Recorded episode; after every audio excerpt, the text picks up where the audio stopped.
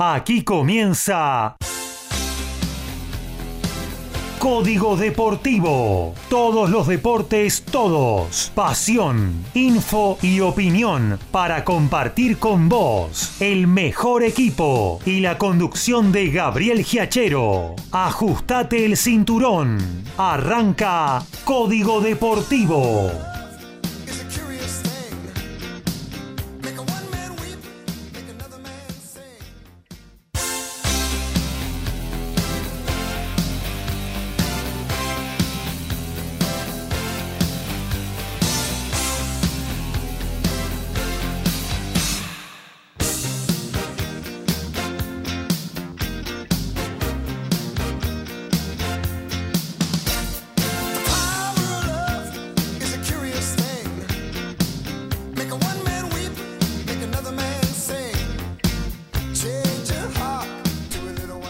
¿Qué tal? ¿Cómo les va? Muy, pero muy buenas noches. Sí, es la 137 de Código Deportivo la que arrancamos y vamos a estar compartiendo con ustedes una hora y media, pura información de todo lo que está sucediendo en el mundo del deporte. Vamos a hablar de automovilismo, de básquetbol, de tenis, con una nota importante de nuestro compañero Lautaro Miranda al presidente de la Asociación Argentina de Tenis reelecto en la fecha, Agustín Caleri, y también obviamente, de fútbol, ¿eh? porque se está jugando la Copa Libertadores de América, también hubo, eh, si no me equivoco, Copa Argentina en estos días y... bueno, también eh, se está jugando ahora un partidazo donde River se está arrancando los octavos de final frente a Vélez Arfield en el Amalfitani. Un montón de cosas, ¿eh?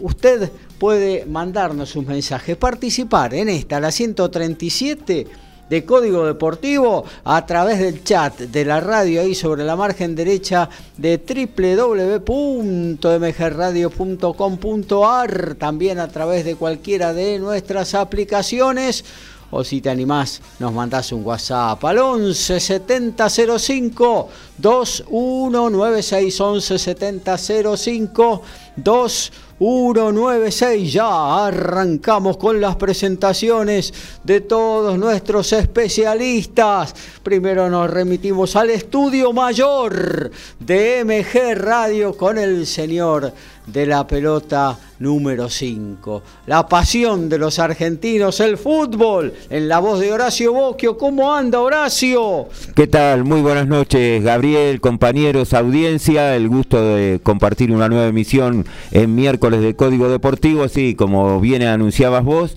con octavos de final ya de Copa Libertadores, la Sudamericana que también eh, se puso en marcha en la noche de ayer, más lo que hubo de Copa Argentina y a menos de dos días de iniciarse la sexta fecha del torneo de Primera División. Claro que sí, fútbol todos los días, ¿eh? como le gusta a nuestras señoras esposas que están chochas de que el fútbol sea así, la pasión nuestra y que lo vivamos a cada momento. Y vamos a recorrer ahora en exteriores a nuestros otros especialistas. Primero arrancamos desde la ciudad autónoma de Buenos Aires, desde el barrio de Valvanera. Desde ahí nuestro especialista en tenis, Lautaro Miranda. ¿Cómo anda Lautaro? Buenas noches.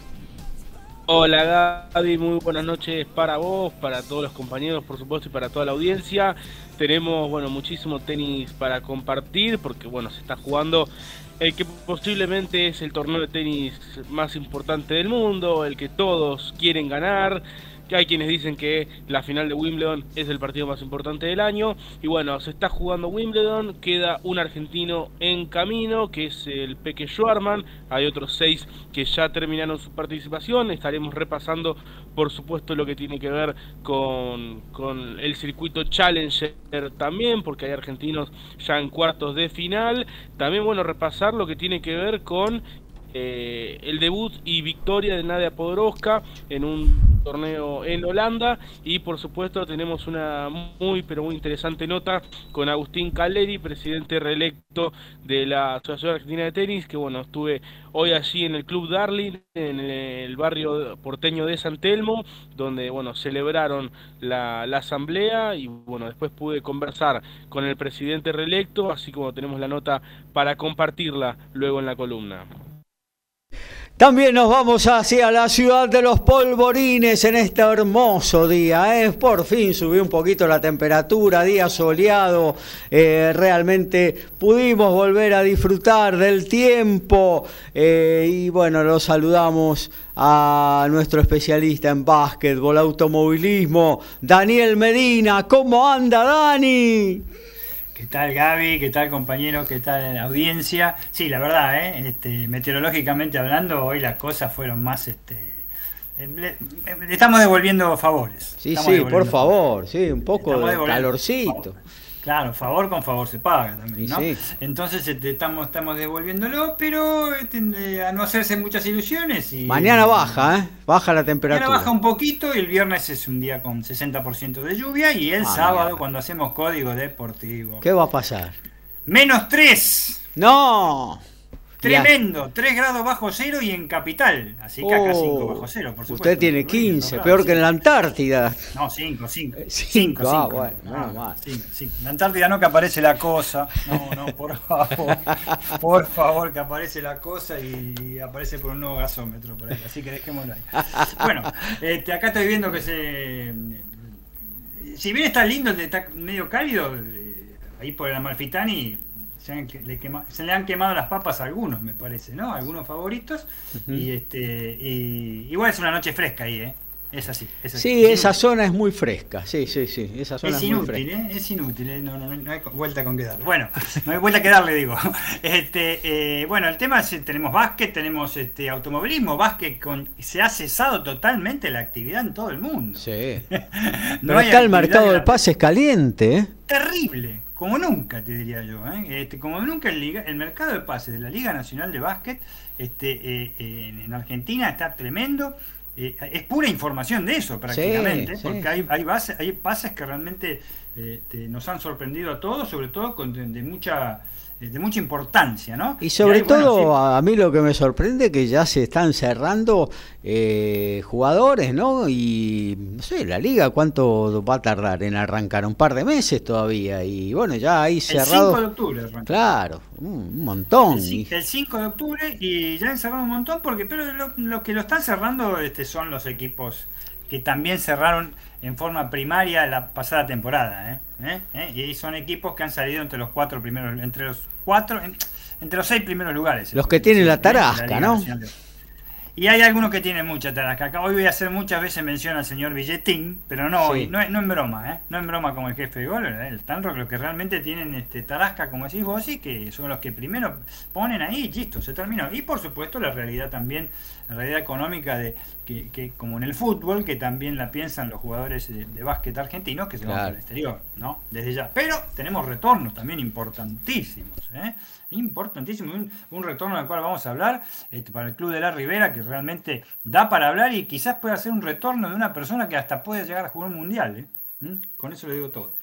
Así que, que no está en este momento en la lista. Y por supuesto empieza la ventana FIBA. ¿eh? La ventana FIBA mañana, mamita querida, mañana en Venezuela. ¿eh? Mañana la tenemos que ver. Este, todos vamos a dar los horarios y vamos a dar las televisaciones en Venezuela mañana y el sábado con Panamá en el gimnasio Roberto Durán. Termina la segunda ventana argentina que está clasificada ya para lo que vendría a ser una especie de cuartos de final para la clasificación del Mundial de Japón, eh, Indonesia y Filipinas el año que viene en el 2023. Y por supuesto vamos a comenzar porque nos faltaba un ascendido a, la Liga Argentina y eso se dio. Se dio el fin de semana y bueno, un bombazo de esos, ¿eh? que lo vamos a, comentar. Este, la cosa viene con a favor de los panza verde, por supuesto, ¿no? Vamos, con la gente sabrá entender de qué zona de, estamos hablando de la República Argentina. Y bueno, tenemos automovilismo también con el tema de, de la última fecha de turismo carretera en Concordia el domingo pasado con no diría una grata sorpresa, pero sí algo que se esperaba con respecto al repunte este, de la marca del sol naciente, ¿no? Sí. Como, estuvo ahí. Estuvo ahí, este, ¿eh? estuvo ahí este, bastante, bastante bien. Yo lo vi bastante bien y obviamente al, desempeño. Eh, eh, es lo poco que dio interés la carrera, porque el que ganó y, merecido ganador, y también lo vamos a, comentar, eh, se veía venir. Era un muchacho que ya venía, terminó muy bien el año pasado, muy bien terminó en la, última carrera, en, el Vigicum, cuando se decidía la Copa de Oro, se decidía el campeonato, arrancó muy bien, con muy buenos puestos este año y le faltaba un triunfo. Y lo tuvo, y vaya si lo triunfo, eh, voló, voló realmente. Y por supuesto tenemos información también del WTCR, lo que fue la fecha de la semana pasada para los argentinos, Gironami y Guerrieri no, no viene tan bien en la mano ahora, pero tienen revancha, ¿eh? Este fin de semana tienen revancha, así que no, no hay problema. Vamos a hablar un poquito que se viene el Gran Premio de Inglaterra, ¿no? Oh. El Gran Premio de Gran Bretaña, el Gran Premio de Reino, Unido, el Gran Premio de, la cara, este, el ojo tapado de la cara, ¿no? Desde ya, que este año, si Dios quiere, este, no va a ganar Hamilton. Eh, no, no, yo no lo diría tan así, ¿eh? Yo qué sé, por ahí. Yo pienso que no pero bueno, lo vamos a charlar y vamos a ver, seguramente tenemos algún llamadito, tendremos algún, alguien que nos va, a decir, para mí no, no hay vuelta, tienen que haber hecho, tienen que haber dado vuelta, la Tierra se tiene que haber movido dos o tres grados del eje de traslación porque realmente no creo que pueda superar Ponele que supere a los Ferrari. No creo que pueda superar a los Red Bull. ¿eh? Y ojo que el, piloto de Red Bull que está matando tiene la vena del año pasado. ¿eh? tiene la vena de lo que pasó el año pasado. Y unas declaraciones que hubo también esta, esta semana este, bastante picantes en la Fórmula 1 por parte de un ex corredor, este, que después los vamos a nombrar. Pero bueno, hay, información, a pesar que no hay mucha... mucha el yerno del campeón un yerno del campeón que nunca fue muy simpático, ese muchacho. No, ¿eh? nunca. Nunca fue muy simpático. Es menos simpático hasta ahora porque es simpatizante, no de un club de fútbol, pero sí de un estilo de, de política que gobierna el Brasil. Así que este, muy simpatizante de eso es. Este, y, siempre hizo declaraciones muy raras y fue muy raro en todo sentido. Entonces van, si, si hizo esas declaraciones van en línea entonces con lo que siente políticamente. Exactamente, eso es una línea de conducta. En, ese sentido es, este, eh, pensamos igual, Gaby. ¿eh? O sea, era de esperar que dijera algo así. Recuerden que este piloto que vamos a hablar muy brevemente, porque para mí ni vale la pena, nunca me gustó, aparte es muy odiado por los argentinos por razones obvias en el año 1981. Este, eh, eh, eh, también agarró a piñas a un piloto durante una carrera de Fórmula 1. Este, así que un tipo muy, muy, muy peculiar. Bueno, eh, tenemos muchísimas cosas como verán, queridos oyentes, para compartir con ustedes hasta las 23.30. Ahí le vamos a dar paso a nuestro compañero Alfredo González, que va a hacer otra edición de TMO, tu momento balado, con toda la info semanal del rugby que dejó el rugby. Se viene en la ventana de julio frente a Escocia, los Pumas, eh, este sábado frente a eh, en Jujuy se va a jugar, eh, también va a estar Argentina 15 eh, en Europa jugando contra Georgia, en fin, todo eso y mucho más le va a ofrecer Alfredo González de 23.30 hasta la medianoche de MG Radio, la emisora de Villa Pueyrredón. Nosotros ponemos primera, con todo, aceleramos a fondo para hacer la 137 de Código Deportivo. A todo ritmo, info y opinión. Código Deportivo. Código Deportivo.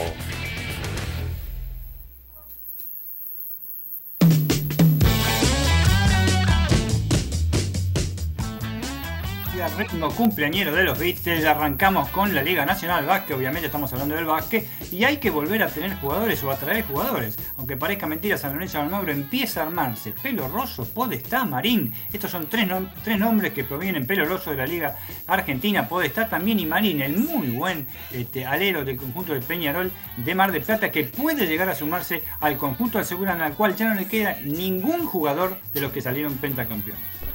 La Copa Argentina hoy tuvo un partido jugado en cancha Atlético Rafaela, donde Gimnasia Grima La Plata, con dos goles del santafesino Franco Soldano, el ex Unión, le ganó 2 a 0 a Flandria. De esta manera, el equipo de Gorosito llega a los octavos de final, donde se va a enfrentar ante Patronato de Paraná. Y en automovilismo, este, se viene la esperada fecha y la, reapertura del autódromo Rosamonte de Misiones, de Oberá Misiones, ¿no? Este, y, hay algo muy especial, porque hay un, regreso de un puente, un puente que cayó a través de un, este, temporal, de un tornado en la provincia de Misiones, y que el 16 y 17 de julio en Posada será reinaugurado. Ese puente atraviesa la, segunda curva, la, curva anterior a la recta principal, se instaló la nueva pasarela metálica de acceso peatonal, la curva del carrusel, así se llama, volver a así con la fisionomía eh, de las clásicas fotos de debajo del puente de 24 metros de largo y que la gente pasa de un lado a otro del circuito. Nadia Podoroska volvió a competir tras lo que fue su regreso en Wimbledon, donde alcanzó la segunda ronda de la quali. En esta ocasión la Argentina eh, recibió una invitación para jugar el torneo W25 en La Haya, en los Países Bajos. Derrotó en la primera ronda por 6-0, 6-2 a la alemana Silvia Ambrosio y estará enfrentando el día de mañana a la británica Amanda Carreras por la segunda ronda del torneo. También allí en La Haya se encuentra, se halla la argentina Martina Capurro Taborda, que superó la primera ronda y mañana estará jugando los octavos de final ante la austríaca Bárbara Haas, sexta cabeza de serie. Podrían llegar a cruzarse las dos argentinas en una hipotética semifinal. Muy bien, nos metemos en lo que tiene que ver con el fútbol y para eso tenemos al que más sabe en la materia, el señor Horacio Bocchio. Bueno, ayer se puso en marcha los dos torneos importantes a nivel clubes de Sudamérica, eh, los octavos de final de Libertadores y de Sudamericana. En la Libertadores tuvimos la actuación de Boca, el empate ante Corinthians, él lo ha dejado muy bien posicionado al equipo de la Ribera para el partido revancha. Y en la Copa Sudamericana tuvimos la presentación en el Gran Parque Central de Montevideo, donde Nacional le ganó a Unión de Santa Fe 2 a 0 va a tener que remontarlo ahora el equipo Tatengue el próximo martes para poder eh, continuar en Copa Sudamericana. Para eh, volviendo a lo que fue lo de Boca en la Libertadores, fue, ha sido un muy buen resultado. La contención de Rossi en el penal eh, creo que ha sido fundamental. Claro. Era un partido bastante parejo. Corinthians sí careció de. Faltaron varios de sus titulares por diferentes motivos, pero bueno, Boca ha quedado bien parado como para el partido revancha poder eh, pasar de ronda.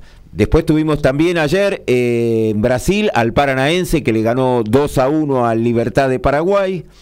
Y Emelec ante el Atlético Mineiro que igualaron en Ecuador 1 a 1. Esto es todo lo que respecta a Copa Libertadores eh, de lo jugado en el día de ayer. Ayer, ayer vi el partido, antes de que continuemos con lo de hoy, ayer vi el partido, bueno, el de Boca también, pero vi el de Unión con Nacional un lindo partido, ¿eh? un lindo partido, los dos eh, fueron al frente, eh, Nacional sorprendió de movida, lo, vacunó de entrada, en 20 minutos le metió los dos goles.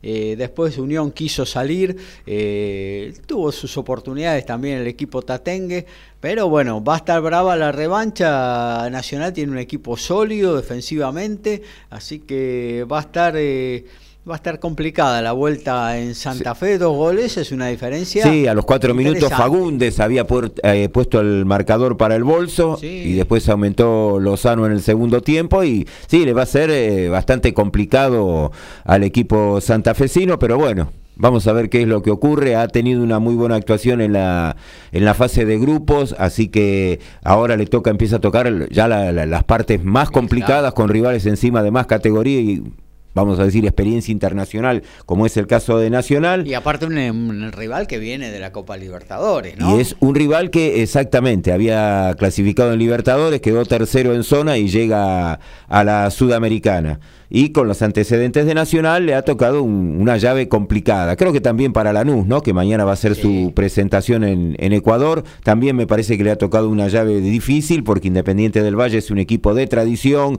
que en los últimos tres años, recordar que había llegado casualmente con Colón de Santa Fe a la final y la ganó y que viene actuando tanto en Libertadores como en Sudamericana eh, prácticamente todos los años. Así que en la fase esa la tienen bastante complicada. Y hace valer la, la altura de Quito también. Y después, exacto. Así que eso Una lástima porque finalmente cambió la sede de la final de la Copa Sudamericana. Sí, exacto, exacto. Se, eh, se, mantiene la fecha del primero de octubre, pero se iba a jugar en el Mané Garrincha por el tema de las elecciones del domingo primero de octubre en Brasil.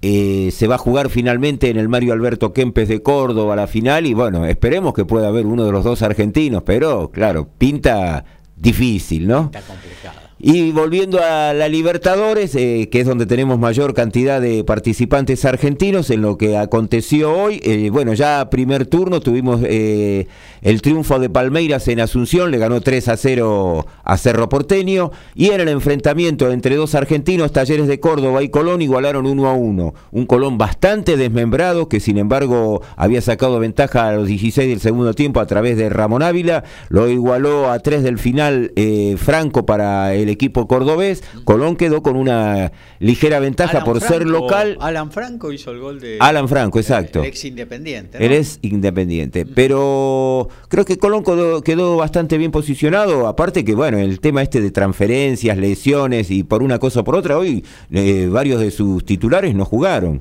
el Pulga entró en el segundo tiempo, pero como ser no jugó eh, Burián, no jugaba Liendro. Había, tenía tres o cuatro eh, variantes, algunas de importancia, y que, bueno, fue lo que mismo comentábamos el sábado con el tema de defensa y justicia, que se sigue desmembrando. Entonces está muy complejo hasta que se terminen de rearmar equipos casi medio equipo, algunos casi completos. Claro que sí, claro que sí. Y decir que, bueno, dentro de todo Colón, el gordo la está metiendo, ¿no? Y Ávila desde que, sí, empezó a marcar, ahora es prácticamente en todos los partidos, viene, viene, teniendo presencia en la red contraria. Mirá, eh, te, te, digo, el, equipo que tuvo eh, Colón de Santa Fe salió con Ignacio Chico, que es el arquero suplente, Eric Mesa, Garcés, que es titular, el de 6 jugó Paolo Gols y de lateral por izquierda Joaquín Novillo. Tuvo que improvisar directamente. Después jugó Lertora, Pierotti, Juan Álvarez. Eh, Bernardi, Facundo Farías y Ramón Ávila. Así que son muchísimos los cambios. De esos, en la revancha no va a tener ni a Bernardi ni a Lertora, que se les vence su contrato. Bueno, además, eh, Juan Álvarez eh, hoy salió lesionado, además. Así que no sé si va a llegar para el partido de vuelta. El ex Banfield. El ex Banfield. Así que viene bastante complicado el tema en en el equipo santafesino. Lo que sí también salió lesionado eh, es uno de sus goleadores habituales en, Talleres de Córdoba, el uruguayo eh, Michael Santos. Ajá. Sí, sí. Y continuando, bueno, ya estamos en el entretiempo. Eh, en Colombia el Deportes Tolima cae 1 a 0 ante el Flamengo. Y en Liniers, con tanto de Lucas Hanson a los 15 de penal, Vélez le está ganando 1 a 0 a River. Y es un partido que se está jugando casi a nivel de las clásicas Libertadores, ¿eh? Ah, con todo, Porque están con todo. Sí, sí, y principalmente eh, los dos juveniles de Vélez, eh, Diego Gómez y, y Perrone, ambos ya están amonestados. Bueno, pero estos sí son como el vecino, esa sacan directamente. Ah, sí, sí, sí, sí, meten con todo. Sí, sí, sí. Eh, Vélez, a algunos de los de las últimas incorporaciones, ha salido como titular en el equipo que dirige el cacique Medina. Vélez está formando con hoyos en el arco, eh, Leonardo Jara, eh, Matías de los Santos, Diego Gómez y Ortega, Orellano, Garayalde, Perrone y Hanson, Prato y Walter Bow, que es el único de los incorporados. El uruguayo Diego Godín casi seguro dicen que podría llegar a estar el, eh, para el miércoles próximo en el partido revancha en el Monumental. Tal cual. Y Leonardo Burián que... Está en el banco de suplentes, claro, con el número 22. Eh, bueno, todo este tipo, casi se puede decir, desprolijidades, ¿no? Desarman uno, se arma otro. Así que, bueno, en este caso fue el, problema para Colón de Santa Fe, que terminó contratando como arquero suplente a Matías Ibáñez, que ha estado, ha dado vuelta por muchos clubes, Lanús, pasó por Racing, por Patronato. Así que, bueno. Eh, claro. Por San Lorenzo. Es buen arquero. sí, Temperley. Así que, bueno, sí, están, están eh, en esa variante la mayoría de los equipos. Así que Vamos a ver de acá a este próximo fin de semana qué es lo que ocurre cuando inclusive haya ya jugadores que estén habilitados también eh, por el tema del, cambio de, fecha y de contratos que vencen este en el día de mañana. ¿no? Aparte, em, recordemos que para esta fase de la Copa Libertadores se pudieron introducir cinco cambios y en los cuartos y en semifinales tres en cada uno, ¿no? Claro, y además tenemos que recordar, claro, que ahora que nombrábamos a Burián, Burián jugó para Colón de Santa Fe en la primera fase y ahora está jugando para Vélez. Claro. Así que bueno, no, no, no se pueden volver a. Sí, se pueden volver a, cruzar, porque el ganador de esa, de esa llave juega contra el ganador de Talleres Colón, ¿no? Me parece. El ganador de la llave de Talleres Colón juega con el ganador de la llave de, la llave de Vélez River, que era lo que yo decía la otra vez, que parece que River la tiene, pero hasta puede llegar a jugar semifinal después con Boca también, de acuerdo a cómo se dé, y tendría tres fases donde además no viaja. Por eso, pero te digo, Burián puede jugar contra su ex exacto. en la próxima sí, sí, fase. Sí, sí, sí, sí. Sí, sí, eh, exacto. cosas raras de estos mercados de pases acá en el medio, que todavía no ha terminado el mercado de pases eh, eh, en la República Argentina, y bueno, se siguen haciendo transacciones, ¿no? bueno, el Mundial obligó un poquito a esto, ¿no?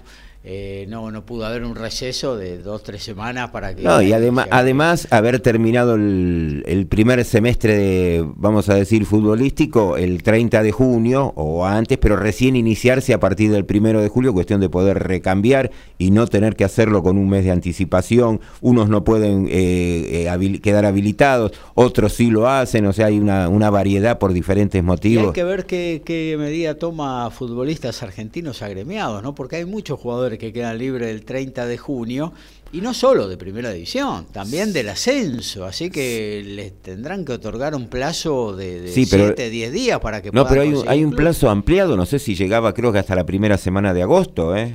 Eso en primera división. Claro, pero me parece que. El ascenso ya está todo cerrado. Claro, lo que pasa es que en el ascenso, cuando jugaban la fecha 17 de cada torneo, ahí se iban a emparejar y cuando se llegaban a la 17 quedaban abiertos los libros de pases en las categorías de por ascenso. Eso se abrió el libro de pases, pero ahora ya se cerró, ya no, no hay más libro de pases. Por ejemplo, en la Primera Nacional ya está cerrado el libro de pases.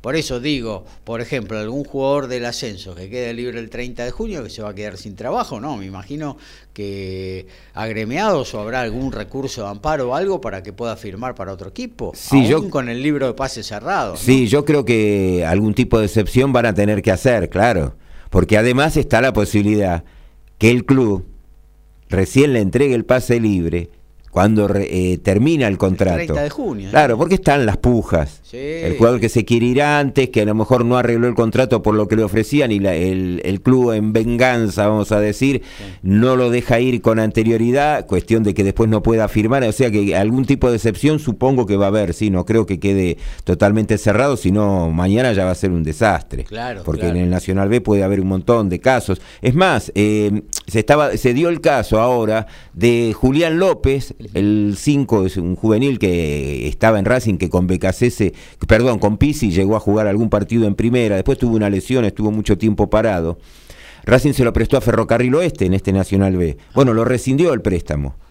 Volvió a Racing porque lo pidió BKCS para que vaya a préstamo a Defensa y Justicia, el desmembrado de Defensa y Justicia, que además de Bou, como señalábamos recién en la formación de Vélez, también se acaba de ir Francisco Piscini. También, que firmó para. ¿Para quién? ¿Para talleres? No, no. No, eh.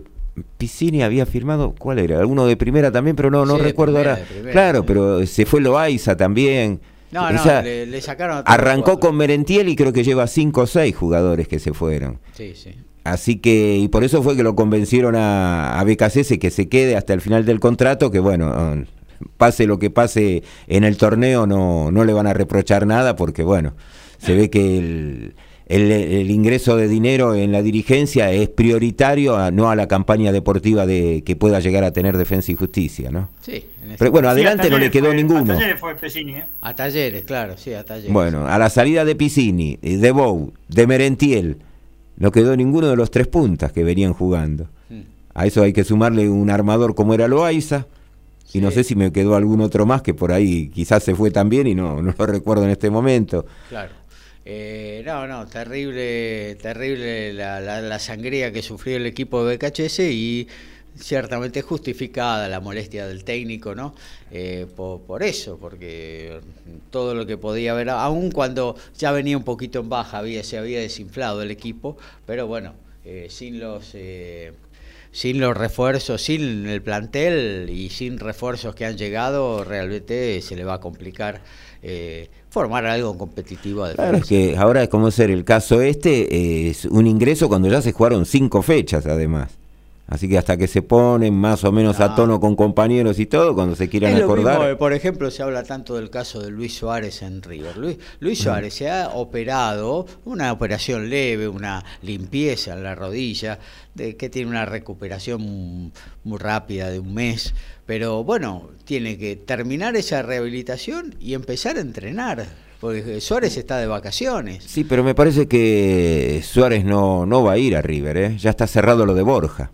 Lo de Borja está cerrado. Son 7 millones de dólares que parece que va a invertir River, así que eh, me parece que lo de Suárez lo veo ya más, más dificultoso. Y no bueno, sí, todo depende de lo que Suárez consiga en Europa, ¿no? Eh, pero si no, River había ofrecido, le había ofrecido al uruguayo un sueldo de 5 millones de dólares durante un año. ¿eh? eh no sé si después se lo va a pagar, pero bueno, pero eh, el ofrecimiento estaba. Eh, y recordemos también que River ha vendido a 18 millones de dólares a Enzo Fernández y 20 millones, ¿no? A, Julián Álvarez. Julián Álvarez, o sea, ha tenido un ingreso importante. Sí, este que ya se está por ir después del partido con Vélez. Claro. de la próxima semana ya terminaría el, el convenio que habían hecho exacto con el Manchester City. Que, sí, alrededor del 10 de julio a más tardar ya tenía que estar allá. Bueno, entonces hoy en vivo tenemos Vela River que va a comenzar en un ratito. Sí, ya estamos en tres minutos del segundo, tiempo. Sigue ganando, sí, Vélez 1 a 0. Eh, bueno, habíamos repasado lo del Flamengo que está también en dos minutos ya del segundo tiempo, está ganando de visitante 1 a 0 al Tolima. y para cerrar... Palmeiras ya No, Palmeiras tranquilo fue, hizo una visita en Asunción, 3 a 0, ganó ya en el partido de ida, así que sabemos que por ahora Palmeiras y Flamengo son dos rivales muy complejos. Es una cosa loco el Palmeiras, ¿eh? Y bueno por ahí lo ves y no no no, no te atrapa el juego del Palmeiras, pero es súper efectivo. Lo, ganan todos los partidos, han ganado mucho por goleada, así que tan mal no juegan los, tipos, ¿no? Y eh, además, eh, ahora estaba repasando en la formación que estábamos comentando justo el, tema de Merentiel. Merentiel ni, suplente fue. Ajá, Ni suplente fue. Claro. Así que, sí, bueno, la, la actual eh, presidenta del, del Palmeiras ya dijo, ellos no, no, no, pueden parar hasta ser campeones del mundo de clubes, así que la idea es volver a ganar la Libertadores y que tienen que ganar la, Copa del Mundo. de, clubes, ¿no? Sí, puede ser, puede ser. Con poderío económico atrás eh, todo puede ser, ¿no? Eh, y obviamente buenos técnicos, buen plantel y todo A lo que tienen lo siguen reforzando, o sea, no, no, no se desarman, continúan eh, reforzándolo. Y bueno, llega un momento que también hay una diferencia bastante grande, ¿no? Bueno, mañana jueves, cerramos que hay de... Sí, ahora eh, para cerrar con Sudamericana, ya en 5 del segundo tiempo en Venezuela, Táchira le está ganando 1 a 0 al Santos de Brasil y empatan en 0 en Colombia el Deportivo Cali y el Melgar de Perú, el inolvidable Melgar de Perú. Tal cual. ¿Por qué? No, eh, por eh, Melgar eh, es el que jugador de, Boca, ¿no? Y de River. Es el que terminó, no, el que terminó clasificando en la en la Copa Sudamericana cuando Racing pierde con River de Montevideo. No sé si está escuchando todavía no empieza el programa de, de, Alfredo, así que se va a suicidar, me parece que se valea en un rincón con lo que le dije.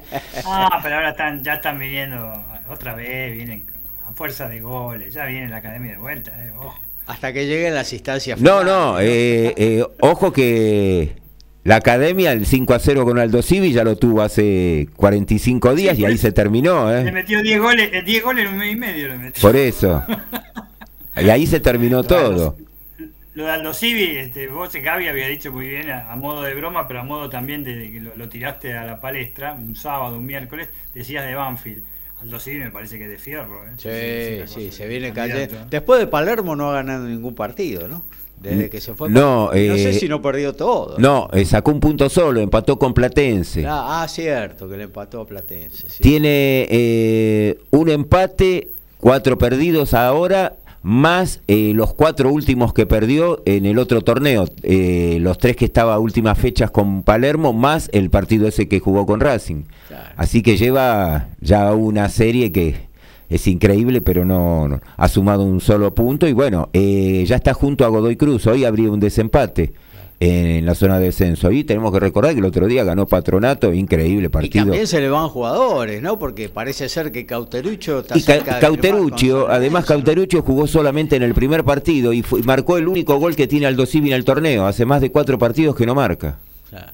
Así que, y Cauterucho sí se quería ir, tenía la posibilidad de ir a, a jugar a otro lado.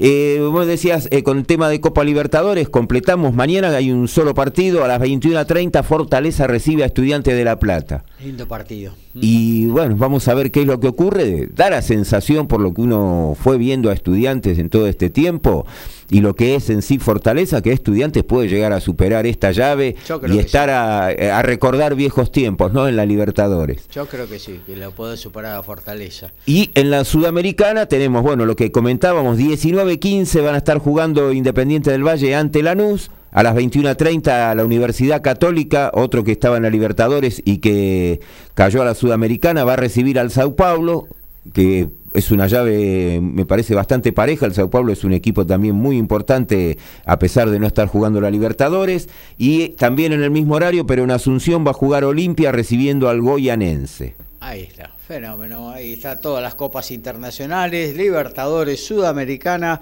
todo lo que se juega en esta parte del continente que otorga divisas, eh, esos eh, Horacio, perdón, Gaby, eh, ¿a estudiante no se le fue nadie? Estudiantes. Estudiantes del Prete, del Prete se fue. Sí, Gustavo del Prete, exacto. Y creo que alguien más. Ah, y. No, se lesionó, se lesionó un chico que vino de Estados Unidos, Pellegrini. Pellegrini se Matías Pellegrini sí. jugó el otro día.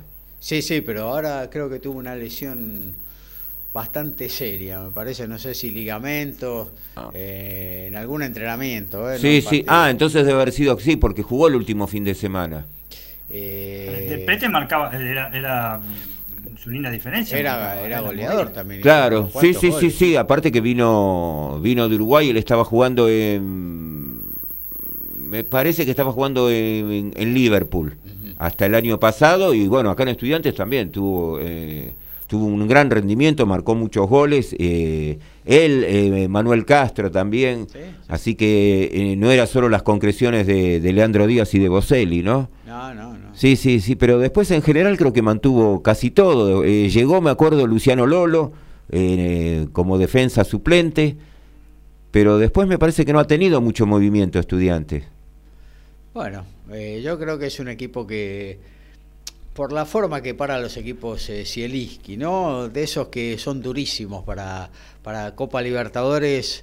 Eh, ya hizo una buena campaña con Atlético de Tucumán, creo que con menos material, así que puede, puede, puede pasar a Fortaleza, creo que lo va a pasar. Después, bueno, no sé cómo vendrá el cruce, ¿no? Pero bueno, eh, pero a Fortaleza creo que Estudiantes va a estar en la próxima ronda. Todo depende también mañana de tener un, buen resultado, ¿no? De traerse un... Y es que si pasa a Fortaleza, jugaría con el ganador de Paranaense y Libertad de Paraguay. Así que, pero después, eh, en caso de superar esa zona, ya ahí después es más complejo porque sería el ganador de Cerro Porteño Palmeiras. Bueno Atlético Mineiro Emelec. O sea que lo más probable que con un brasileño y puede ser el Atlético Mineiro o Palmeiras. Pero ya estamos hablando de semifinal. Pero sería, claro, exactamente, sería en caso de llegar en semifinal. Claro, Mientras que Flamengo, que es el otro también eh, poderoso, eh, podría enfrentar de superada Deportes Tolima al ganador de Corinthians Boca. Claro, sí, Corinthians Boca, sí. Sí, Boca se tendría que cargar a para llegar a una semifinal hipotética con River también, se tendría que cargar a Corinthians y a Flamengo, ni más ni menos. Exacto. Eh, muy difícil para Boca también, pero no imposible, ya hizo eh, una buena cosecha ayer en San Pablo, vamos a ver, lo tiene que refrendar esto como cuando quebras el saque en el tenis, después tenés que conservar el propio, ¿no? Claro, y después también tenemos que recordar otra cosa, que a partir de este año se volvió a cambiar, que no cuenta más lo del gol de visitante como doble, ¿no? Claro. Así que en igualdad de goles marcados en los dos partidos hay penales directamente. Hay penales, hay penales. Hay Rossi, hay Rossi, sí que yo, yo lo veo bastante determinante cuando hay penales, Rossi, no hay caso. en una serie te ataja uno o dos seguro, en una serie, ¿eh? Eh, y por ahí más. no, pero si uno lo toma, lo toma por porcentaje, eh, no es tanto en la serie lo de Rossi. No, ahora en el partido también. En el partido, en los 90 minutos. hoy escuché una estadística que creo que en partido y no en definición, creo que le patearon eh, en el último tiempo seis penales, pero atajó cinco. Sí, sí. Una cosa que no, no, es tan, tan, tan habitual. El promedio que tiene. Humildemente, como pálpito, creo que Boca Corinthians lo, lo, puede pasar, tranquilamente. Después, si pasa el Flamengo, eh, mamita. Bueno, ahí sí, ahí la tenés. Creo que era, si se suman todos los penales que le patearon, incluido cuando son series, sumándolos todos, creo que le convirtieron el 60-62% de los penales. Quiere decir que está el rol de, cada 10 le hacen 6, 4 los ataja. Es un monstruo. Entonces ya estamos hablando casi está arrimando a la mitad, es uno y uno. Normalmente un arquero debe tener el 10%, el 20% me parece no mucho más en general. Bueno, sí, el penal obviamente corre con mucha desventaja el arquero. Eh, bueno, hasta aquí lo del fútbol. Actualizame cómo va Vélez River y ya nos metemos en el próximo espacio de la 137 de Código Deportivo. 12 del segundo tiempo, sigue ganando Vélez 1 a 0. River intentando atacar, no tuvo profundidad hasta ahora y Vélez tuvo creo que la más clara de todas, ¿no? Eh, desperdició una muy muy cerquita eh, uno de sus delanteros, Armani no tenía nada que hacer, pudo haber aumentado la ventaja Vélez, que fue su única llegada en estos 12 minutos, pero bueno, conserva hasta ahora la diferencia. Gabriel Giachero y Dream Team hacen Código Deportivo.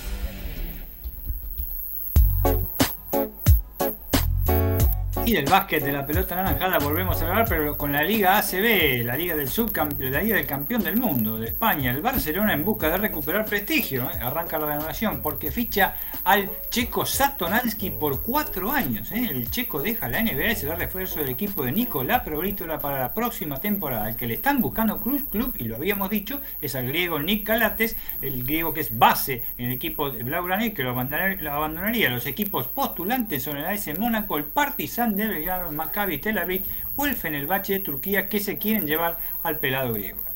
Y la fecha 6 del torneo de primera, el viernes se pone en marcha a las 19 en Santiago del Estero, Central Córdoba a recibir a Argentinos Juniors, a las 21.30 Boca local ante Banfield. El sábado a las 15.30 en el Coliseo de Victoria, Tigre recibe a Talleres de Córdoba, a las 18 Godoy Cruz ante Colón, mismo horario para Vélez Atlético Tucumán y a las 20.30 Gimnasia en el Bosque ante Defensa y Justicia. Y en el automovilismo, para lo que va a ser la renovada, la renovación, el retorno del autódromo de Oberá, el autódromo de, Posadas, perdón, el circuito Rosamonte en Misiones el 16 y 17 de julio, se está previsto el tema, hay una, preocupación, que es la falta de, de gasoil. ¿Eh? que hay, hay una problemática por la escasez, pero hay suficiente teóricamente, según dijo el, gobierno de Misiones, para poder administrar a los equipos competidores. Hay un cadáver de autos mayor que el año pasado, pasamos de 38 o 40 a 50 o 52 el, TC, el TC más el TC pista. Esto significa que hay 30 o 40 vehículos pesados más que llevan todos los materiales y autos. Serán 120. El gobierno hasta ahora, que hasta ahora está todo normal para el TC y que habrá suficiente gasoil.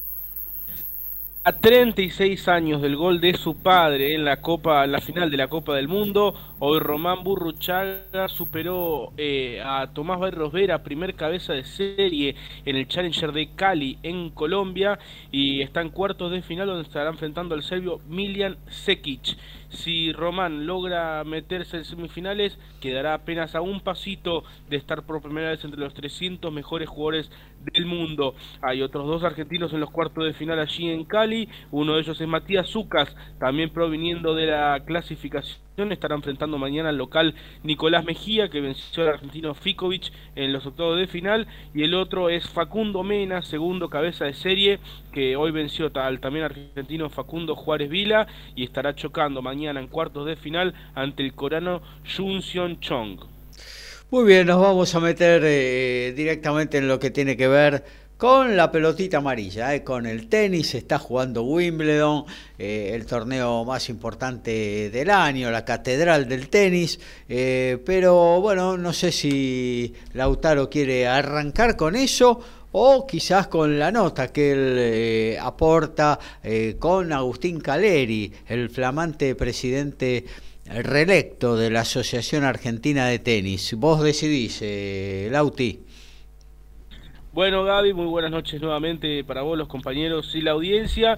Vamos a comenzar repasando brevemente lo que tiene que ver con el Gran Slam en curso, porque hoy cayó Sebastián Báez, uno de los dos argentinos que superó la primera ronda. El día martes, eh, el nacido en San Martín había logrado debutar con éxito al vencer en tres parciales al japonés Taro Daniel. Un dato muy positivo sobre Sebastián es que hasta ahora jugó tres cuadros principales de Gran Slam y en los tres ha logrado superar la primera ronda. Un dato para nada menor eh, y, que bueno, habla bastante de que frente a, jugadores con los que puede estar parejo o incluso superior en el ranking, Sebastián suele rendir y muy bien. El día de hoy sí tenía un, muy duro cruce, David Goffin es un jugador que no está en su mejor momento, pero fue número 7 del mundo, eh, tiene experiencia en el césped y, y, bueno, Sebastián recién está jugando su fue jugó su segundo torneo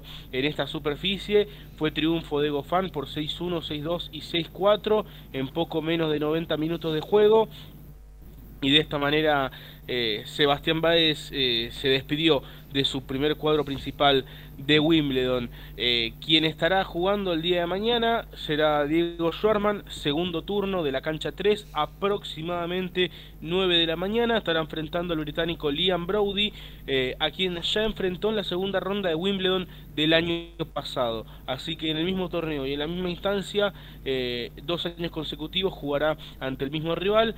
Toda una curiosidad, hace dos, el año pasado, perdón, había ganado el Peque en cuatro parciales, un partido duro, no, no fue fácil. Bien sabemos que los británicos en Wimbledon eh, dominan el césped y además, bueno, son locales por los cuales, por lo que cuentan con, con, el apoyo del público, así que no será un partido para nada fácil para el Peque, que deberá salir eh, con el cuchillo entre los dientes, como decimos acá, desde el primer momento.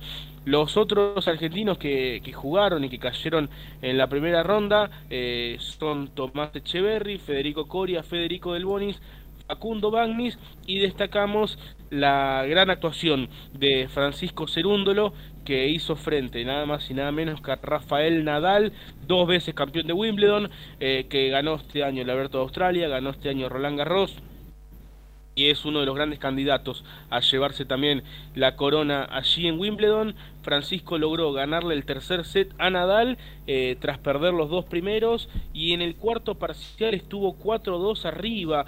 Llegó también, eh, pudo en algún momento también eh, justamente ese juego del 4-2 pudo haberse llegado a poner con sus servicios y lograba el doble quiebre pero bueno, no lo pudo lograr y bueno, finalmente Nadal terminó remontando ese cuarto set para llevarse el triunfo. Luego Francisco declaró eh, en zona mixta que, bueno, le queda esa sensación un poco rara porque él cree que de haberlo podido aguantar el embiste de, Nadal en el cuarto set, ya en un quinto eh, no sabe qué podría haber pasado y, y, bueno, por supuesto le queda ese, ese sabor agridulce de no haber podido llevar la definición. Y aparte un Nadal que, que, sintió la vuelta al tenis y casi no tener eh, rodaje en este verano de sobre césped, eso lo sintió mucho eh, y Cerúndolo realmente lo puso en apuros, ¿eh? en, algún momento lo tuvo 3-1 para ponerse 4-1 doble break en ese cuarto set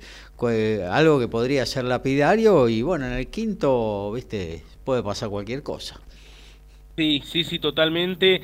Ese doble break en el cuarto hubiera sido, bueno, uno cree, ¿no? claro, sí, teniendo a Nadal enfrente nunca se sabe, claro. Nunca se sabe. Pero bueno, uno cree que sí, que podría haber sido una ventaja muy, muy importante, totalmente considerable, pero bueno, con estos jugadores eh, las pocas chances que uno tiene tiene que aprovecharla, no ha podido ser el caso, pero bueno, gran experiencia, yo lo decía, me parece que eh, en un contexto, en un torneo que no da puntos, que es un contexto totalmente inédito, creo que Francisco pueda jugar este tipo de partidos. Digo, eh, Federico Coria cayó contra Giri Vesely, Facundo Bagnis con Denis Novak. Son partidos que, que no, no te suman mucho, digamos, eh, a tu carrera. En cambio, sí creo que suma mucho jugar contra Nadal en la cancha central de Wimbledon. Eh, me parece que, Francisco, pese a que bueno, no ganó, ha sido uno de los ganadores de esta primera ronda de Wimbledon. Cabe decir que el cuadro Nadal, que aparecía como el cuadro complicado, complejo, porque tenía a Marin Cilic, tenía a Matteo Berretini, eh, tenía nombres pesados, se empieza a aliviar y, bueno, Nadal suma grandes chances de llegar a la final. ¿Por qué? Porque Marin Cilic y Matteo Berretini, ex finalistas de Wimbledon, ambos dos dieron positivo de COVID, razón por la cual debieron bajarse del torneo. Eh, bueno, eran claramente durísimos rivales que tenía Nadal en su zona del cuadro. Y algo a considerar es que Silic, cuatro días antes de dar positivo, estuvo entrenando con Djokovic y Berretini también cuatro días antes de dar positivo, estuvo entrenando con Nadal. De momento, tanto Nadal como Djokovic no han sido testeados. Eh, tampoco se ha levantado gran sospecha sobre una posible eh, positividad en ellos, pero es una alerta que haya dos jugadores que hayan dado positivo de COVID. Otro que iba por el lado de Nadal, que lo tenía como potencial rival en cuartos, era Félix Ojea de Asim, que cayó también en la primera ronda. Y de esta manera solamente Nadal y Tsitsipas quedan como los top 10 de la parte baja del cuadro. Novak Djokovic también se le va cayendo los rivales duros. Hoy se cayó Reilio Pelka, que asomaba como rival en octavos de final, y también cayeron Casper Ruud y Hubert Hurkacz, eh, que los tenía como posibles rivales en las semifinales. Djokovic y Alcaraz son los únicos dos top ten que quedan en la parte alta. Eh, y bueno, Alcaraz podría eh, ser el rival de Djokovic nada más y nada menos que en los cuartos de final. Así que un duelo a tener en cuenta. Rapidito, así ya luego pasamos con la nota. El gran, la gran nota de, de la primera rueda en la, en la parte femenina ha sido el regreso de Serena Williams después de un año sin jugar al tenis. La ex número uno del mundo volvió con 40 años, eh, habiendo sido madre, con, con, todas las cuestiones que ya conocemos. Eh, Volvió, jugó 3 horas 13 minutos ante la francesa Harmony Tan, terminó cayendo en el tablet del tercer set. Eh, posiblemente haya sido su última participación en Wimbledon, estuvo muy cerquita de ganarlo, sacó para partido, pero bueno, lamentablemente no se pudo llevar el triunfo, aunque sí se llevó una gran ovación de todo el estadio central de Wimbledon. Ahora sí, Gaby, si te parece, eh, Agustín Caleri fue reelecto presidente de la Asociación Argentina de Tenis. Eh, rápidamente explico el formato. Los clubes afiliados tienen que, votar cada cuatro años por la dirigencia que quieren eh, para la Asociación de Tenis. En este caso, eh, la lista encabezada por Agustín Caleri, secundada por Mariano Zabaleta, no presentó oposición, no hubo una segunda lista, por lo cual eh, el mandato se renueva automáticamente eh, y bueno, hoy se celebró en el Club Darling, allí en el barrio de San Telmo, la, asamblea y a, su término eh, conversamos con el presidente reelecto de la Asociación de Tenis y bueno, compartimos la nota que la tenemos disponible para MG Radio. Estamos con Agustín Caleri, eh, presidente reelecto de la Asociación de Tenis. Bueno, Agustín, ¿qué sensaciones tenés en este momento de, bueno, que tu gestión tras los cuatro años iniciales ha sido reelecta para otros cuatro años más de mandato? feliz, feliz porque van a ser cuatro años muy buenos. Por supuesto que los cuatro años que pasaron también fueron, fueron buenos, hemos podido revertir varias situaciones con las que nos encontramos, que comenzamos en 2018 y ni hablar que tuvimos dos años de pandemia en el medio, que eso también nos, nos perjudicó, como nos perjudicó a todos, nos, se nos frenaron objetivos que teníamos planteados para estos primeros cuatro años, pero, pero bueno, eh, sirvió para un montón de cosas. Eh, yo creo que, el, acercamiento o el trabajo con los clubes y con los, con los presidentes de la Federación Interior fue, fue muy bueno, porque fue el primer deporte que se habilitó. Eh, siempre el buen, peleando con los gobiernos en el buen sentido para que el tenis volviera, porque sabíamos que el tenis con su cualidad técnica era el, deporte seguro. Mm. Eh, presentando el primer protocolo, toda la situación que generaba todo eso y, la verdad que, que, al tener objetivos y pasar una pandemia, el primer objetivo era que el tenis volviera, que los clubes volvieran a abrir, que la industria del tenis se volviera a manejar, que los profesores volvieran a, dar clases, porque muchas eh, familias vivían del tenis. Y la verdad que esa fue la prioridad nuestra. Y bueno, de a poquito, bueno, ir viendo qué es lo que se habilitaba, qué no se habilitaba, porque en una provincia se podía jugar de una manera, en otra provincia no se podía jugar, o sea, fue, eh, fue bastante complejo, pero bueno, siempre con, con las perspectivas de, que todo iba a terminar bien, que apareció la vacuna, que empezaron a habilitar, que había teníamos más aforo, el año pasado jugamos una Copa ahí con aforo del 75% y, y bueno, la, las expectativas de que iba a mejorar. Eh, y bueno, fue mejorando, hoy tenemos otra situación, hoy está todo mucho más, más abierto, podemos realizar torneos con el aforo al 100%, eh, por más que la situación económica del país por no ayuda, pero igual así podemos organizar torneos con, los premios en dólares. Hoy tenemos seis challenges en nuestro país que, no pasa nunca, nunca pasó. Eh, torneos de 25.000, de 15.000, sabemos que tenemos que hacer mucho más torneos de 15.000 que de 25. Eh, para eso ya nos estamos planteando para, para, los seis meses, los primeros seis meses del año que, del año que viene, que, que tener la misma cantidad que en el segundo semestre. Encima el segundo semestre está muy, muy apretado a nivel calendario, a nivel mundial, entonces es más difícil, pero, pero bueno, son, son, situaciones que uno va aprendiendo, va manejando, se van... Eh, los jugadores mismos van pidiendo qué es lo que se necesita, como los clubes, como el veterano, como el, que está en el, torneo de menores, o sea, son todos que vamos cambiando y vamos generando eh, nuevos progresos. Hoy tenemos 48% más de, de, chicos jugando en torneo de menor, entonces eso te marca que la regionalización que nosotros planteamos daba su fruto, entonces eh, trabajamos en eso, y cada vez, por supuesto, con nuestros errores, nuestros aciertos, pero siempre de la buena intención y que creemos que es lo mejor para el tenis. Ahí yo le consultaba a Mariano, eh, que bueno, ustedes se conocían, no solamente con Mariano, con el grupo de trabajo, se conocen desde hace muchos años, pero han conocido facetas eh, del otro que quizás eh, no conocían, justamente en esto de, la gestión. ¿Qué fue lo que más aprendiste de, tus compañeros en la cancha antiguamente, ahora compañeros en la gestión en estos cuatro años? No, uno va aprendiendo, porque uno no es lo mismo conocerse de chiquito, eh, digamos, en el ambiente laboral que, que nosotros estábamos, que era el tenis, a gestión.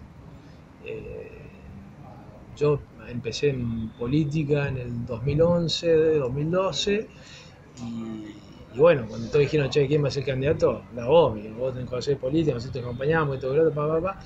Pero, pero bueno, después nos supimos dividir tareas.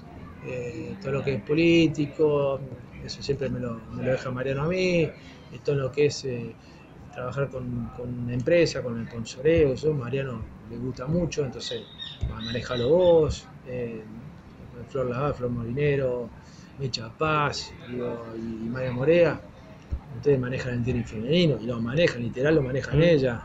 ¿Entendés? Nosotros, digo, no lo que van a hacer para saber, pero ustedes hagan y deshagan como ustedes crean que, tiene que pasar. Gaby Sabatini apoyando también, trabajando con nosotros también.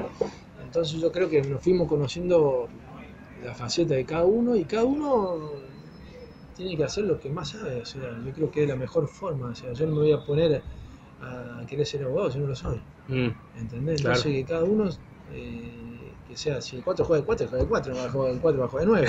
¿Entendés? Entonces, para llevarlo al fútbol. Entonces cada uno dividimos de tareas. Yo soy de confiar mucho en mi equipo de trabajo y delego mucho. Mm. Porque tengo confianza en el equipo de trabajo, entonces, y esa es la manera también de poder ganar, porque si querés hacer todo vos, no hay forma. Imposible. La termina chocando. Entonces, de esta manera. Divide y reinarás. exactamente, entonces yo creo que, que delegando eh, en el grupo de trabajo, confiando, es, lo mejor. Eh, se está viendo en el tenis que cada vez más hay exjugadores que, que se interesan por tomar lugares de poder, entre ellos Andrea Gaudenzi, presidente de ATP, que bueno, ha sido contemporáneo tuyo. También en la Federación Francesa asumió un exjugador hace un año. Eh, ¿A qué se debe este cambio en el paradigma del tenis? Y preguntarte qué tienen los exjugadores, especialmente los de tu camada, que, pueden marcar la diferencia con respecto a dirigentes. Igual, igual es, distinto lo que es la Federación Francesa, ah. ATP, porque es rentado. Claro. O sea, lo nuestro es honorem por amor a la patria. Entonces es muy distinto. Eh, hay federaciones de Sudamérica que sí que el presidente es rentado. Ajá. Pero, pero, bueno, nosotros no, ninguno del Consejo cobra, sea de honorem. Eh, pero está bueno que se empiecen a involucrar, porque uno pasó por todos los, por todas las etapas, del tenis social, del tenis de menores, del tenis junior y el tenis profesional. O sea, conocemos todas las etapas de, lo que un, tenista necesita para poder llegar o, para no, porque también tiene el tenista que juega por, porque le gusta el deporte y, ese jugador también es importante. O sea, porque tampoco hay que romper el estima de que uno juega al tenis para llegar a ser profesional. Son muy pocos los que llegan a ser profesionales. Entonces vos tenés que tener eh, la herramienta para decir, bueno, el tenista que probó que a los 15 años, ya sé que no voy a ser profesional, pero darle herramientas para que siga jugando al tenis y que siga compitiendo, ¿entendés? El torneo de primera, los, Pro Tour, son todos los torneos que para los chicos que por ahí no quieren ser profesionales, pero que sigan jugando al tenis. Que sigan jugando al tenis y pueden ganarse no se van a saber, pero pueden ganar dinero, ¿entendés? Entonces yo creo que, eso es muy importante y está bueno que se empiecen a involucrar exjugadores eh, en su asociación. Me parece que no, no, hay que tenerle miedo a la... porque esto no deja de ser política. Claro. Eh, no hay que tenerle miedo a la política, porque la política no, no un manual que te diga, che, vos tenés que hacer esto. y tampoco es algo malo. No, es algo malo, por eso. Es algo bueno hacer Yo creo que la, la, política es hacerla a su manera, no hay ningún reglamento, ningún manual y si vos para hacer política hay que ser profesional, no, hay que tener sentido común y querer trabajar y vivir para la para lo que hoy estamos haciendo. Yo vivo para la sociedad argentina, no vivo de la sociedad argentina, que es muy distinto. Como yo lo hacía en el tenis, yo vivía para el tenis, no vivía del tenis, hago lo mismo en la función que me toca. Y por último, Mariano nos comentó que el gran desafío de ustedes en los próximos cuatro años será eh, la creación del Centro Nacional de Tenis, que lo tienen bastante avanzado, me comentaba Mariano, eh, allí en Parque Sarmiento. ¿Qué le daría eh, al tenis argentino este centro nacional? que bueno, ha sido una deuda histórica que ha tenido. Sí, de época cuando yo jugaba, que siempre decíamos, no, ¿cómo no tener un lugar físico? yo creo que, que, ya está el caer, lo del Parque Sarmiento. Son cuestiones burocráticas nada más, pero ya está. Eso va a ser muy importante porque los menores van a tener un espacio eh, donde se van a, a estar contenidos, van a tener un espacio donde van a poder entrenar, como así también lo va a poder hacer una persona común de poder ir a, jugar al Centro Nacional de Tenis, como pasa en otras instituciones, en, en otros países. No solamente para una cosa, sino puede ir cualquiera. O sea, si un mm. entrenador no tiene cancha o qué sé yo, y bueno, venía a entrenar acá. Claro. Jugador, Entonces, son esas posibilidades que nos va a dar ese centro nacional. Y otro objetivo es aumentar la membresía. Hoy la que tiene tenis no, no es deficitaria. O sea, está ahí, está empatada. Sí, sí, eso nos decía Mariano, está casi en cero. Casi en cero. Antes nosotros teníamos entre 3 y 4 millones de deficitarios todos los meses. Hoy está casi en cero y queremos pasar a que sea superable. Pero bueno, para eso hay que trabajar, hay que aumentar la masa societaria, hay que generar cada vez más sponsors, que eso lo estamos logrando. Y también un poco de, hacia la afuera ser creíble. O sea, nosotros, como yo te decía, vivimos para esto, no vivimos de esto. Entonces es muy distinto. Bueno, Agustín, muchas gracias, muchos éxitos en estos cuatro años que se vienen. Por favor, gracias. Bueno, ahí estaba, ahí, sí. Dale. Eh, sí, muy, muy interesante, realmente me quedo también con, con, la última pregunta, eso del Centro Nacional de Tenis. Eh, Mariano, aclaro, eh, nos referíamos a Mariano Zabaleta, quien también estaba ahí presente, vicepresidente primero de la asociación, eh, que bueno, nos comentaba un poco tanto Mariano como, como Agustín eh, esto de la creación del Centro Nacional de Tenis, que bueno, es algo que prácticamente en todas las federaciones existe y, Argentina nunca lo ha tenido. Eso en mi opinión, sería un salto de calidad importantísimo en la, en la proyección de, principalmente de menores, pero también para profesionales y como decía el presidente, eh, para todo lo que no, no tenga que ver necesariamente con el tenis profesional, sino el tenis también es de un marco social. Muy Entonces, sería importante poder generar esto. Claro bueno, sí. Muchas gracias. Gaby y, bueno, estaremos al tanto con lo que continúe.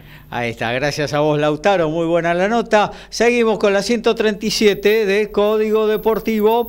Somos pasionales, tenemos buena onda y también nos calentamos. Sumate a Código Deportivo. Somos como vos.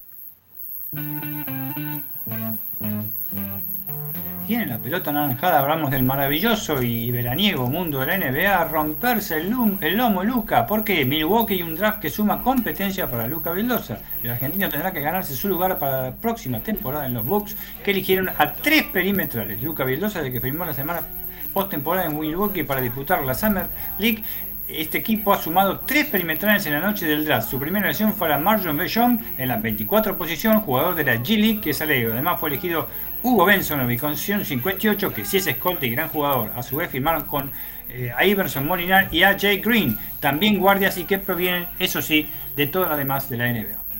Y la fecha 6 del torneo de primera división, completamos el cronograma. El domingo a las 13, Unión en el 15 de abril recibe a Lanús, 15.30, Barraca Central y San Lorenzo de Almagro, a las 18, Sarmiento de Junín y Racing, 21 horas para Huracán y River. El lunes se cierra la fecha a las 17 en Sarandía, Arsenal Estudiantes de La Plata, 19 horas en Mar del Plata, Aldo Civi, Rosario Central, 19 horas en el Parque Independencia, el líder Newell's Old Boys ante Patronato. Y 21 a 30 Independiente en Avellaneda ante Platense.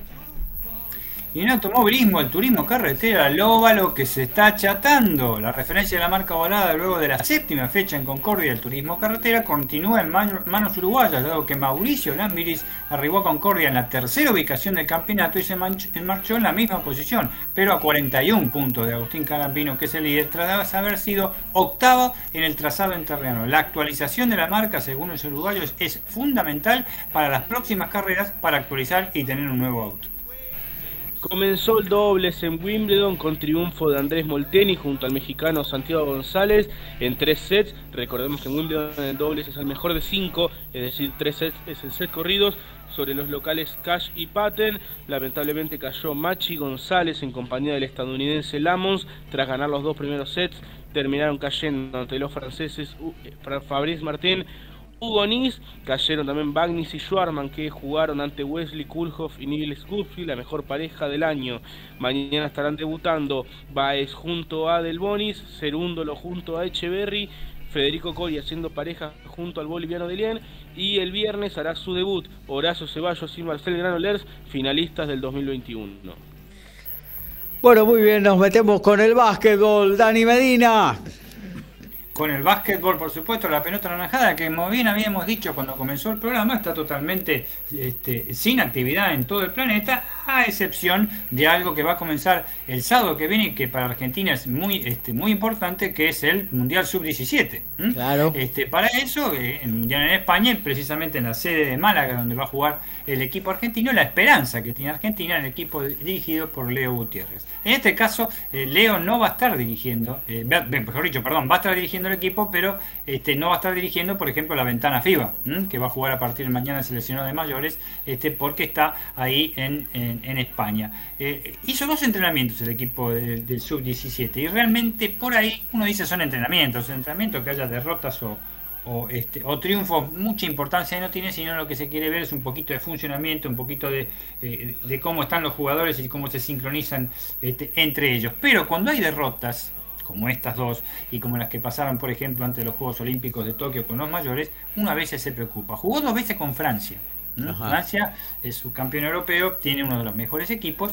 Este, eh, eh, en la primera de las este, de, de, los partidos amistosos en Málaga, como los amistosos que jugó también Argentina con Uruguay acá, pero los mayores, cayeron por 89 a 59, con 40 puntos, este, y este el mejor fue eh, Thiago que es el, chico que se ha sumado en reemplazo de, del, alero pivot que se lesionó, y 9 de Lucas Giovanetti, que ya integró el sudamericano en su momento y el FIBA Américas para clasificar al Mundial. Pero el segundo partido, y esto quiero que lo sepan muy bien, porque jugaron casi los mismos, aunque jugaron los 12, y también jugaron los 12 de Francia, porque hay que mover a todos, cayeron por 105 a 38. O sea, estamos hablando de 67 puntos, ¿eh? por más que sean un U17, un U15, un U19 o un mayores o un amateur, perder por eh, esa cantidad de puntos es prácticamente, eh, yo diría hasta ridículo.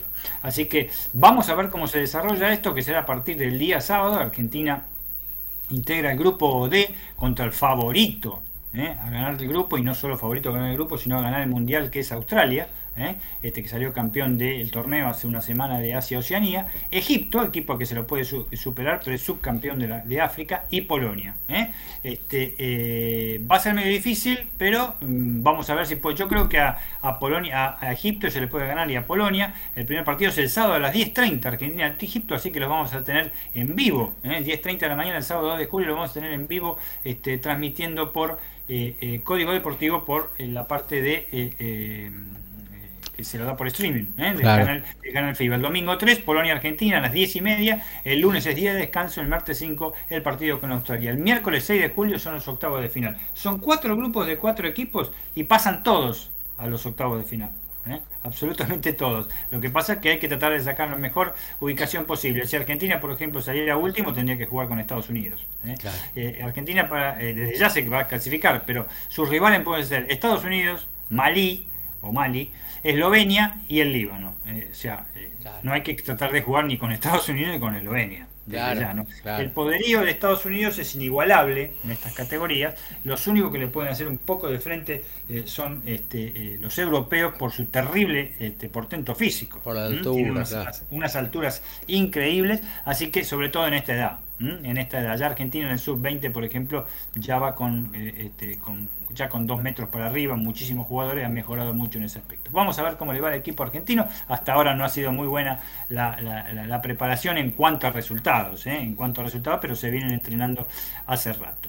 Nosotros habíamos hablado, lo vamos a decir rápidamente, eh, eh, que faltaba un ascenso a la Liga Nacional. Y bueno, el ascenso se dio. La proeza la hizo la Unión de Colón. Estamos hablando de Entre Ríos, ¿eh? no se asusten, como dijo Gaby el otro día, ¿cómo puede ser la unión de Colón de Santa Fe? No, de Entre Ríos, de Entre Ríos. Ganó de nuevo en San Luis, ¿eh? ganó el viernes y ganó el sábado, ¿eh? y ascendió a la Liga Argentina, ganó por 77 a 72. Un partido increíble, derrotó a Jepu para dar vuelta a la serie y quedarse con uno de los boletos a la segunda categoría del baloncesto argentino, que retorna luego de nueve años. ¿eh? Es un equipo que nunca disputó la Liga Nacional de Básquet la Unión, pero sí estuvo en la Liga Argentina o en el ex eh, TNA. El triunfo fue no contundente porque caía por 11 puntos faltando dos minutos y medio. ¿Mm? Ganaba Jepu, parecía que la cosa en San Luis iba para el lado de los puntanos, pero metió este, un parcial impresionante en el cual Germán Frencia fue el goleador de la noche con 20 puntos, 9-10 de libre, además de 11 rebotes, es decir, un doble-doble impresionante y sobre todo de su base, César Laborator Nuevo, ¿eh? un jugador muy, eh, muy especial que se conoce mucho en las ligas de ascenso con 18 puntos y también 11 asistencias, otro doble-doble. Todo eso hizo que enmudeciera a la gente, no en el AVE Fénix, porque no se jugó en el AVE Fénix, sí se jugó en el, gimnasio Emilio Perazo. Parecía que Jepu iba a retornar, mejor dicho, eh, comenzaba su retorno a lo que sería la Liga Nacional de Básquet, pero cayó finalmente entre los Bravos, Bravos Rianos, algo que realmente eh, sorprendió bastante. Y lo que decíamos que sorprendía este, gente era el tema de los pases. ¿eh? Estamos hablando ahí con Gaby al principio del programa la, importancia de los pases que está viendo en este momento en lo que va a ser la Liga Nacional de Básquet, que obviamente va a empezar recién el 5 de octubre. ¿eh? Pero hay pases realmente que eh, eh, llaman este, llaman la atención realmente, sobre todo por, yo lo titulé El Poder del Dinero, y no precisamente la película de Paul Newman y Tom Cruise, no, El Poder del Dinero son equipos que realmente, sobre todo equipos de fútbol, sobre todo equipos de fútbol, que ponen la tarasca, como decía Gaby, y este, se traen a jugadores increíbles. Boca Juniors confirmó, por, por ejemplo, al base Franco Balbi. Franco Barbie es un base extraordinario que jugó en Kimsa y varios de la, eh, equipos de la Liga Nacional de Básquet y que salió campeón del torneo Carioca este, con, con Flamengo en Brasil en cuatro oportunidades, una vez de la Champions League, un Mundial de Clubes, dos Super 8 de, Brasil y dos este, eh, de la Liga Nacional de Básquet brasileña. O sea, un ídolo en, Brasil y en Flamengo, uno de los equipos más populares, otro equipo de fútbol, pero que realmente eh, eh, vuelve a Argentina, este, oriundo de Junín, y realmente ahora va a ser pareja con Leo Shandman y Marcos Mata, porque Marcos Mata es otra de las incorporaciones impresionantes que ha hecho Boca Juniors. ¿eh? Este, obviamente con Gonzalo García, que seguirá siendo el entrenador. Pero les aseguro, en la temporada pasada hablábamos allá por el mes de febrero más o menos que las grandes incorporaciones le hacían Boca, eh, Instituto y Regatas de Corriente. No nos equivocamos este, con ninguno de los tres en cuanto los tres llegaron a cuartos de final, desde ya, pero Boca salió tercero este, eh, e Instituto salió campeón. Uno que no había incorporado casi, que era Kimsa, también llegó a la final, pero era el equipo más regular. Pero eh, con todo, otra vez Boca Junior para tirarse con todo, con los pases, para tirarse con todo la Liga Nacional de Básquet. Recordemos que Boca juega Champion, ¿eh? también. Boca juega Champion y juega con, con Kimsa y juega con Instituto, Instituto de Córdoba. Así que eh, los pases realmente son la, eh, la, moda que hay en este momento en el argentino y el que se está deshaciendo un poco es el campeón. No como San Lorenzo el año pasado, pero ya este, Cuello se ha despedido, este, eh, ya equipo tiene este Cuello, este se ha despedido, el loco Cuello, que dice que fue un grande del logro, realmente en los últimos partidos contra, contra Quinza, y se está desarmando un poquito el instituto. Vamos a ver, porque es otro club de fútbol. Pero ya llegaron Bildosa y, y exactamente, ya llegaron, eh, que lo, anunciamos en el programa pasado, pero yo creo que necesitaría algo más importante porque se le ha ido no solo Cuello, de Wellan, eh, es el otro que realmente que se va a Italia a jugar y este, en el caso de Romano que se va a México. ¿eh? Realmente es un punto importante. Estamos hablando de tres jugadores que fueron los casi los, grandes, no solo armadores, aleros, este, ala pivot, fueron realmente goleadores en, el momento, que es lo que se le pide a la gente de básquet, que hagan puntos también. ¿no? Eh, y por otro lado, eh, desde ya el ala periodo que viene a jugar en Peñador de Mar del Plata sí ya fue instituto, acaba de firmar ayer, que es Lockett. ¿eh? Este formó pareja con, con el otro norteamericano, realmente eh, eh, con 11 puntos de promedio, 6 rebotes, 3 asistencias, 1 de recupero y, una tapa en 30 minutos de promedio en cancha por partido. Fue una de las figuras que se quedó al final y no disputó varios finales, varios partidos, sobre todo de los cuartos de final, por el tema de lesiones. Pero este sí es la única incorporación que tiene hasta ahora, hasta ahora, este, nosotros dos que habíamos hablado de eh, este, que tiene el equipo de instituto. Y lo que se viene, habíamos hablado este, eh, eh, desde ya, es la, mañana muchachos, a las 20 y 10 de la noche, Argentina juega con Venezuela este, y por, la ventana que teóricamente tiene que pasar, la va a pasar Argentina, pero que tiene que pasar de la mejor manera posible de la FIBA Américas para, para el Mundial. Partido va a ser en Venezuela y él va a ser transmitido por Teis Sport, ya que no tenemos aquí, nunca decimos agenda los miércoles, pero para que la gente sepa, mañana 20 y 10 por Teis Sport común, este, lo transmite eh, eh, eh, el canal para el partido Venezuela-Argentina y el sábado, el sábado este, lo hará con el, partido con Panamá en el gimnasio Roberto Durán, que van a ser dos partidos durísimos. Lo importante es lo que viene, ¿eh? lo que viene realmente, eh, que es este eh, el, próximo grupo, en el cual clasifican siete equipos. Y, que Argentina va a jugar con perdón con Canadá, con República, República Dominicana o con Islas Vírgenes o con Bahamas. Yo creo que va a pasar desde ya, ¿no? Pero el tema es fundamental, el tema del ranking, como habíamos dicho eh, para no perderlos y no perder así protagonismo. La última, la última gran este, pase, y con esto terminamos el básquet, Gramajo, ese tucumano que realmente hizo un gran papel en Kimsa en dos años, desembarca en la provincia de Chubut, se va a jugar a, Gimnasia de Grima Comodoro Rivadavia este, en Chubut y reemplaza a Acuña, al toro Acuña que se fue de Comodoro y se está armando también otro de los equipos que llegó a los cuartos de final de la Liga Nacional de Básquet, pero este es un equipo sí o sí de básquetbol, no de fútbol. Claro que sí. Bueno, nos vamos a meter directamente en lo que tiene que ver con el automovilismo. Antes paso por Liniers, a ver cómo andan Vélez River, Horacio. Y es final, Vélez le ganó 1 a 0 con el tanto de Lucas Hanson a River Play tuvo varias situaciones, no menos de tres en este segundo tiempo, Vélez como para aumentar el marcador, creo que mínimo la diferencia, un 2 a 0 hubiese sido muy justa, se va con un marcador, se puede decir, exiguo el equipo de Linier para la revancha el próximo miércoles, donde de contar con el uruguayo Godín le va a aportar experiencia, pero varios de sus juveniles hoy han mostrado estar a la altura de las circunstancias en Vélez, ¿no?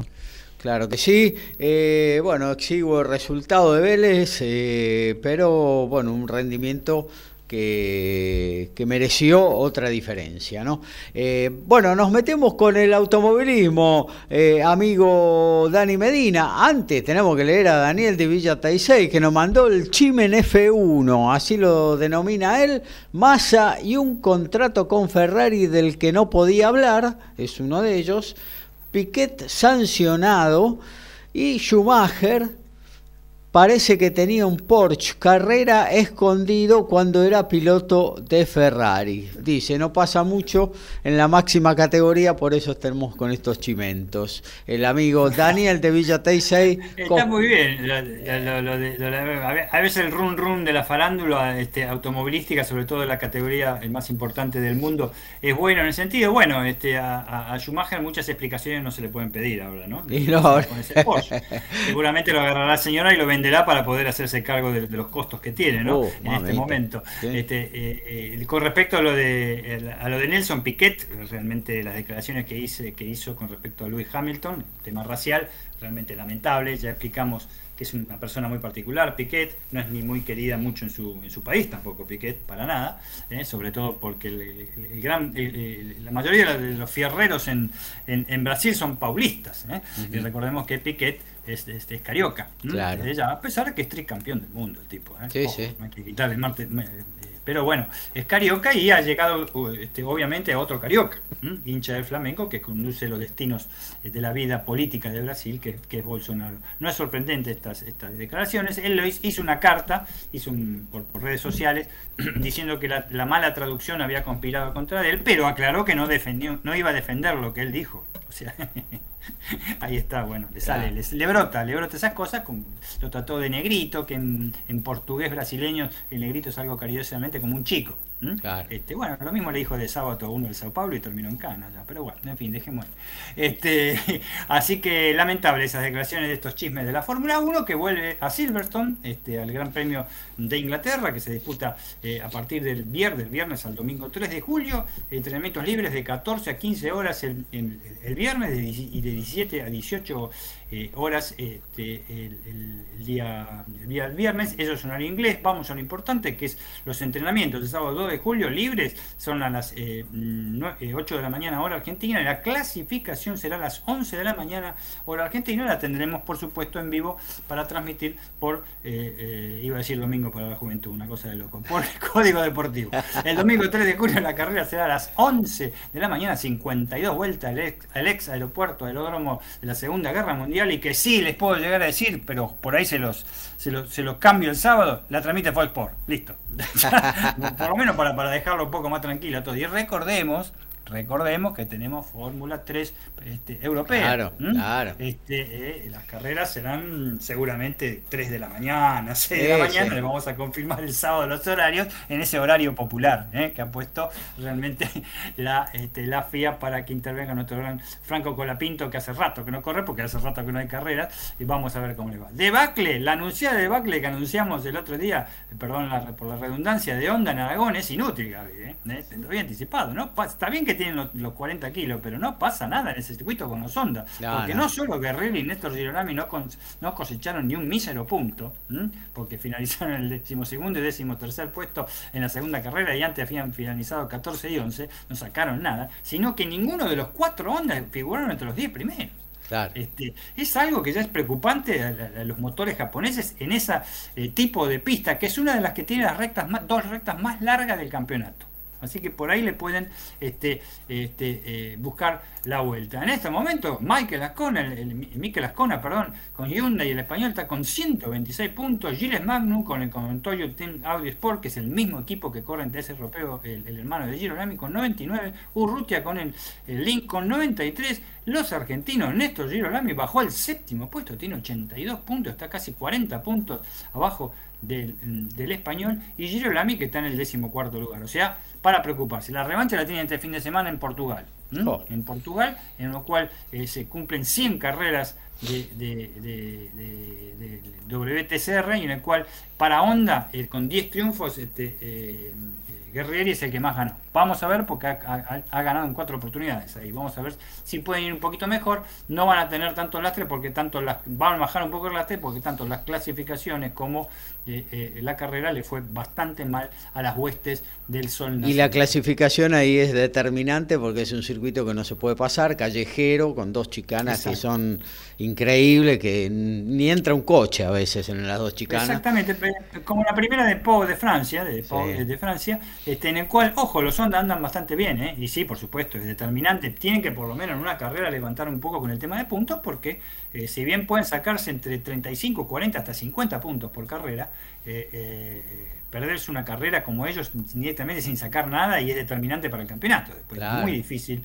este, levantar. TC en Concordia, rapidito, este, lo mejor de Toyota hasta ahora con el segundo puesto, un gran ganador como Germán eh, Todino, un tercer puesto para Canapino que confirma con kilo, sin kilo, que es lo mejor de la categoría con el GP Racing, así que tenemos este, lo próximo será dentro de dos semanas, este, en el mes de agosto, en la pista de Misiones como habíamos anunciado.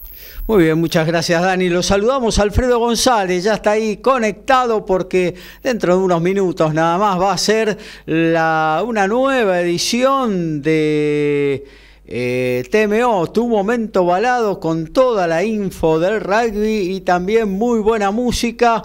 Eh, ¿Cómo andás Alfredo? Muy buenas noches muchachos y audiencia, acá ya con todo preparado para que tengas la mejor información del rugby. Vamos a ir con los amistosos internacionales que se jugaron esta semana. Se acerca por fin la fecha eh, de ventana de julio. Tenemos nuevos protocolos que va a estar organizando la World Rugby. Recomienza el torneo de la Urba eh, Top 13 y sobre todo eh, la vuelta de los Pumas a jugar en la Argentina. Muy bien, te estaremos escuchando dentro de un ratito nomás, ¿eh? apenas termina la 137 de Código Deportivo, amigo. Eh, Gracias. Muy bien.